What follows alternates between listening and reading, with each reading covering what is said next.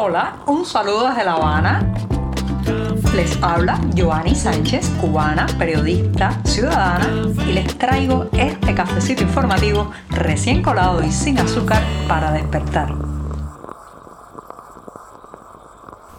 El jueves, mi día preferido de la semana, no ha empezado con buen pie. Estamos en corte eléctrico aquí en la zona donde vivo de La Habana y con muchísimo calor. Pero este 4 de agosto de 2022 no voy a empezar hablando del clima, sino del mercado cambiario en Cuba que acaba de inaugurarse con nuevas tasas de cambio hoy.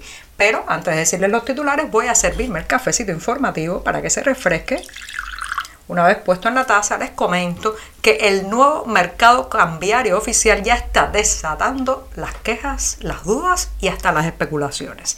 Por otro lado, se intenta revitalizar los CDR, y están tratando de sacudir ese cadáver eh, de una organización dedicada a vigilar, controlar y delatar.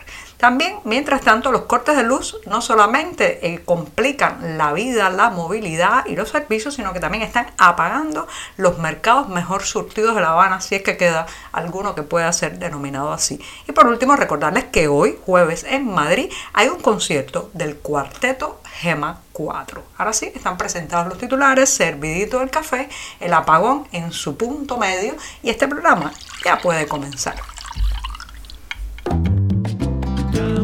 Si eres de los que te gusta estar bien informado, síguenos en 14ymedio.com. También estamos en Facebook, Twitter, Instagram y en tu WhatsApp con este cafecito informativo.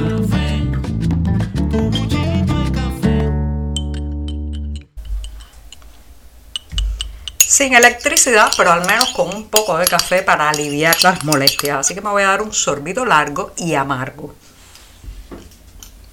Después de este buchito les comento lo que es la noticia del día. ¿sí? Desde que ayer en un programa oficialista de la televisión cubana compareciera el ministro de Economía Alejandro Gil y anunciara el inicio de lo que él mismo denominó el mercado cambiario cubano. Ya saben que por mucho tiempo esto ha sido eh, un feudo absolutamente controlado y se ha mantenido una tasa de cambio entre el dólar y el peso cubano de 1 a 24 que había sido absolutamente ficticia, falsa, porque, eh, claro está, en el mercado informal el dólar, el euro y otras divisas se cotizan a precios muy superiores que los que impone el Estado. Bueno, finalmente, contra las cuerdas, quebrado, eh, con las arcas vacías y necesitado de divisas, cuanto antes al oficialismo se le ha ocurrido finalmente inaugurar este mercado cambiario. Pero no sean ilusiones, señoras y señores, nada más que por el momento van a comprar la divisa, pero todavía no hay fecha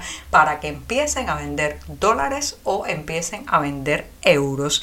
Eh, así que a partir de hoy, de este mismo jueves 4 de agosto, eh, el ministro de Economía anunció que van a empezar a la compra de divisas, de todas las divisas, incluyendo el dólar en efectivo, y eh, bueno, pues ha anunciado una tasa de cambio que rosa los 120 pesos por cada dólar. Sí, entre un, eh, cuando se hace la operación, entre los impuestos y algo así, bueno, pues va a rozar los 120 pesos, pero este es un precio que intenta competir con las tarifas que tiene el mercado informal, que ya se ha puesto las pilas, empezado a correr y ya esta mañana pues el, el precio del dólar había subido o estaba subiendo en el mercado informal cubano. Eh, las autoridades creen esto va a ser una apuesta muy atractiva, pero lo cierto es que esta mañana de jueves había poco, muy poco entusiasmo en los bancos y los lugares habilitados ya para comprar oficialmente el dólar. ¿Por qué esa falta de entusiasmo? Bueno, primero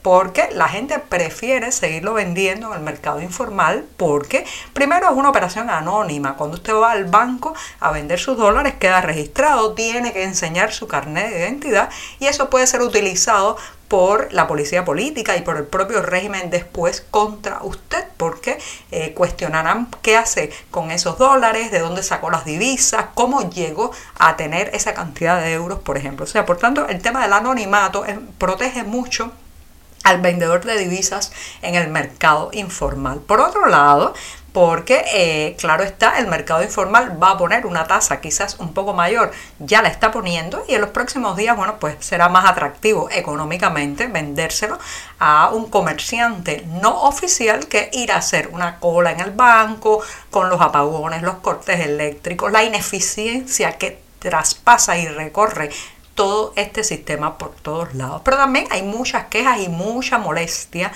con este anuncio porque de pronto mucha gente se eh, está preocupando de que la inflación se haga cada vez mayor que eh, los precios suban mucho más.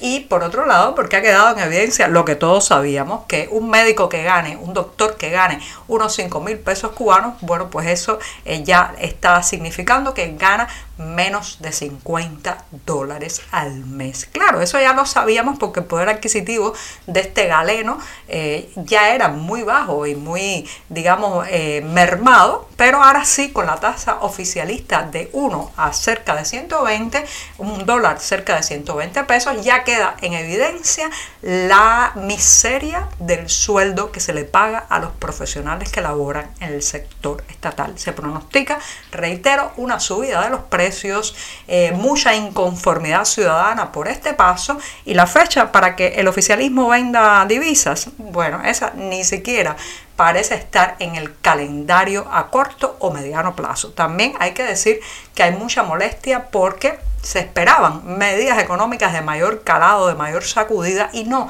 está esta decisión cosmética que, reitero, solo está generando suspicacia temores y críticas, muchas críticas. Incluso hay gente que sospecha, y lo ha dicho así en las redes sociales, de que se trata de una operación de los jerarcas de, de, Verde Olivo para recaudar cuanto antes la mayor cantidad de divisas y partir con las maletas llenas de dólares. Bueno, con estos canallas nunca se sabe. Estamos contigo de lunes a viernes a media mañana, cuando el café se disfruta mejor.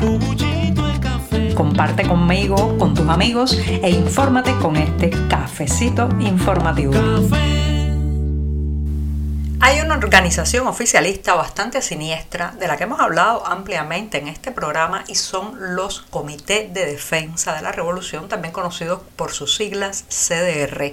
Se trata de una entidad cuyo fin eh, inicial y que se mantiene hasta el día de hoy ha sido la vigilancia, la delación, el mantener eh, pues en cada cuadra la sensación de que todo lo que se haga, todo lo que se diga, cualquier persona que visite a un residente en esa zona va a ser pues de alguna manera supervisado, controlado y vigilado por estos órganos parapoliciales que han servido muchísimas veces no solamente para controlar y vigilar, sino también para formar eh, parte de los tristemente célebres actos de repudio contra disidentes, opositores o simplemente contra la gente que manifestó públicamente en su momento que quería emigrar fuera del país. Bueno, con los años estos CDR han ido perdiendo músculo porque claro, la gente cree cada vez menos en esta organización, en la ideología que la ampara y eh, poco a poco pues se ha ido perdiendo esa fuerza, ese control absoluto que ejercían sobre las cuadras cubanas. ¿Y qué pasa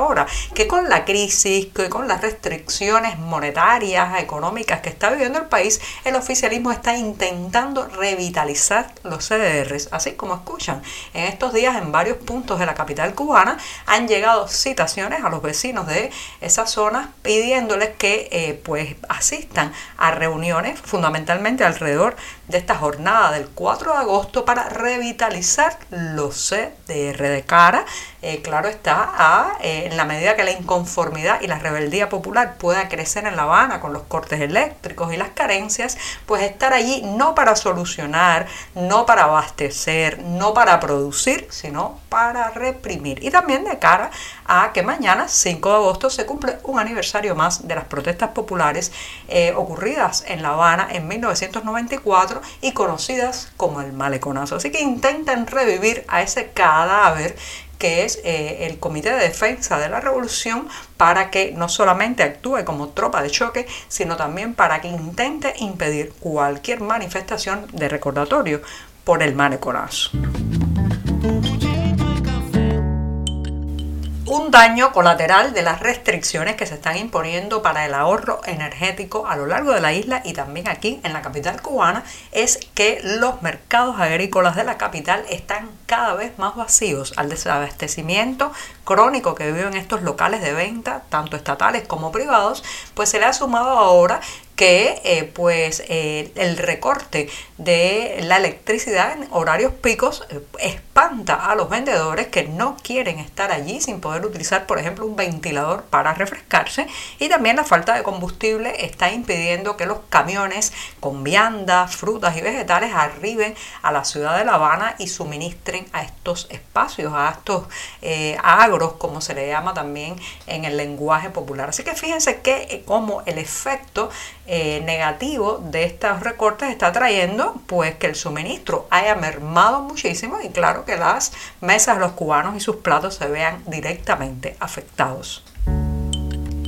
Y me despido de este programa en el día que prefiero de la semana haciéndoles una recomendación de buena música porque hoy jueves en Madrid se está presentando el concierto del cuarteto Gema 4 que está celebrando su 25 aniversario. Así como escuchan, el título del disco que además lanzarán hoy se llama justamente 25 y revive los mejores temas, los más emblemáticos y aquellos que han consagrado a estas cuatro mujeres como un referente en su estilo a escala internacional. Los detalles del concierto de hoy jueves en Madrid en la cartelera de 14 y medio. Muchas gracias y hasta mañana.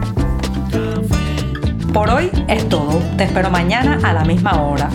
Síguenos en 14medio.com. También estamos en Facebook, Twitter, Instagram y en tu WhatsApp. No olvides, claro está, compartir nuestro cafecito informativo con tus amigos.